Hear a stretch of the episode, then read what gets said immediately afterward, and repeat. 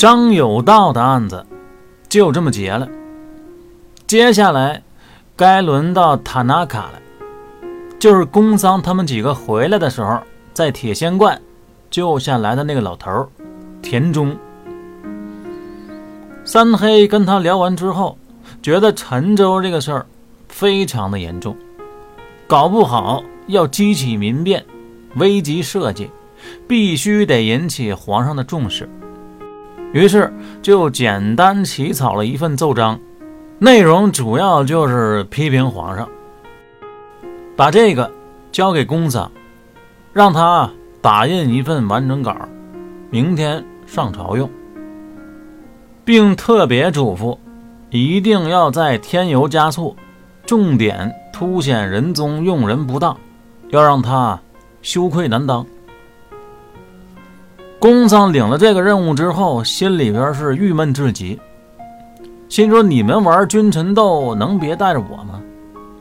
还参皇上，这不没事找事吗？你拿青春赌明天，我这边刚找着个稳定工作。就仕途又无望了，哎，这就是命啊！把心一横，玩吧。你要舍得死，我就舍得埋。于是乎，专捡那损的、难听的话往里写。在这种极度扭曲的压力下，公子灵感闪现，文思泉涌，越写越兴奋，无意间竟然达到了人生中。公文写作的巅峰，拿给三黑看的时候，三黑表示非常的满意，但是建议最好把里面的脏话都给逼掉，毕竟这回的主要目的不是要骂他，完了还有正事要办呢。陈州那边的老百姓都在水深火热之中，都热切的盼着呢，所以咱这青山还得留下。以后还得过。你要是真想骂的话啊，下回再找个合适的机会，咱们俩一起。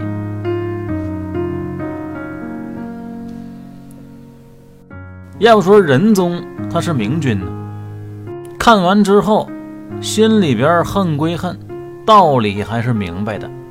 于是就把三黑叫过去，问他陈州这个事儿。我再派个可靠点的人过去处理一下，你觉得怎么样？三黑说：“我觉得非常好。”仁宗说：“你觉得好是吧？那就你去吧。”三黑说：“你这是天地会还是整人会呀？我才上任几天呢？那安乐侯可是庞太师的儿子，那盘根错节的。”你不如直接一刀插死我得了。仁宗说：“别担心，既然让你去，我肯定会挺你。”说着，拿起大戳，咔咔咔扣了三张空白的圣旨，说：“我给你预扎三道，里面的内容你随便发挥，怎么样？这便宜你占大了吧？”三黑当时啊，感觉是不错。回来一琢磨，好像还是亏了，就三个哪够用啊？于是又找来公孙策，介绍完情况之后呢，三黑说：“公子，你说怎么才能把这个有限的资源给他用到最大化呢？要不然你想办法复刻几张模板，到时候咱们随用随印，想有就有。”你觉得怎么样？公桑看他今天下朝，竟然能全虚全伪的回来，就已经很惊讶了。再听他这么一说，感觉你这是干嘛呀？不死不休啊？那么，请问咱们下一步是不是直接造反呢？当着三黑的面他当然不能这么说，只说你把这个东西。先留下，我来研究研究。反正他也想明白了。俗话说嘛，“伴君如伴虎”，个人喜好决定一切的封建王朝，那谈不上什么健全的考核体系。再加上有这么个玩命折腾的直属领导，有这双保险，想不死也难。就想啊，把这个当成自己人生中最后一个任务来做。抽了根烟，然后放飞自我。他想到了谐音梗“玉扎三道”，可以给他搞成啊“玉铡三刀”。我给他弄出三口大铡刀来，这下大家都满足了吧？有这玩意儿放这儿，你想咔嚓谁，你就咔嚓谁。御赐之物，先斩后奏；金属制品，只要保养得当，也不生锈，你就且用去吧。于是，连夜画图纸，给一个认识的铁匠铺子送了过去。工商的本意呢，铡刀这玩意儿啊，本身看着就挺吓人的。为了不把气氛搞得过于肃杀，本着人道主义的精神，照顾被行刑者的脆弱心理，他的初稿啊，给画的是 Q 版的，小巧圆润，造型非常的卡哇伊。分成龙、虎、狗三种图形，每个看上去都憨态可掬，特别的讨喜。结果施工那人一看这图纸啊，这哪像刑具呀？这一点威慑力都没有。所以在制造的时候，就给擅自改成了写实版本了。虎踞龙潭，狗呲牙，造型极富张力。森严可怖。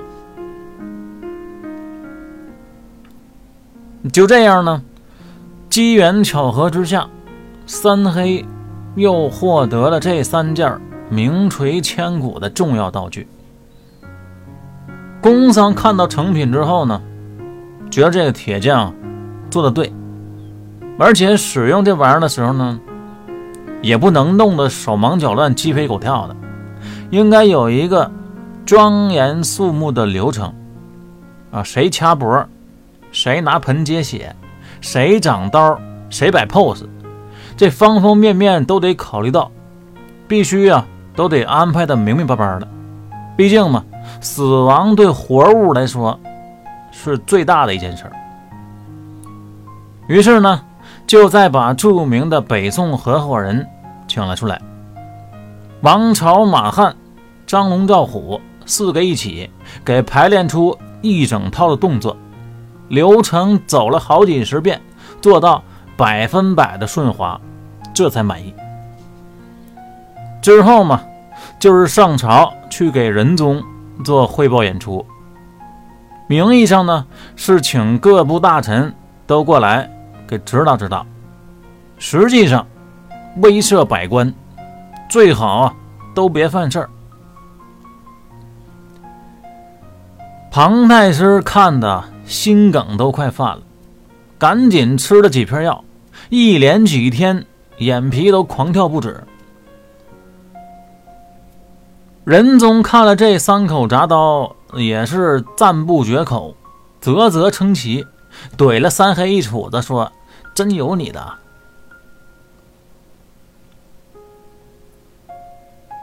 接下来呢？就是要准备去陈州的旅程了，还好有包兴，有李才，俩人忙活的是热火朝天，相关的准备事宜却弄的是井然有序，不劳三黑操心。期间又有很多陈州过来首都这边要越级的百姓，表面上都被三黑以刁民的名义给撵走了。实际上呢，私下里都被包兴给接了过来，保护起来。为了麻痹敌人嘛，工商也花了很多时间，跟他们都一一做了专访，掌握了很多非常重要的一手资料。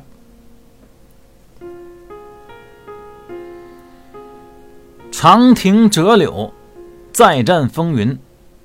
督察组的第一站。就是三星镇。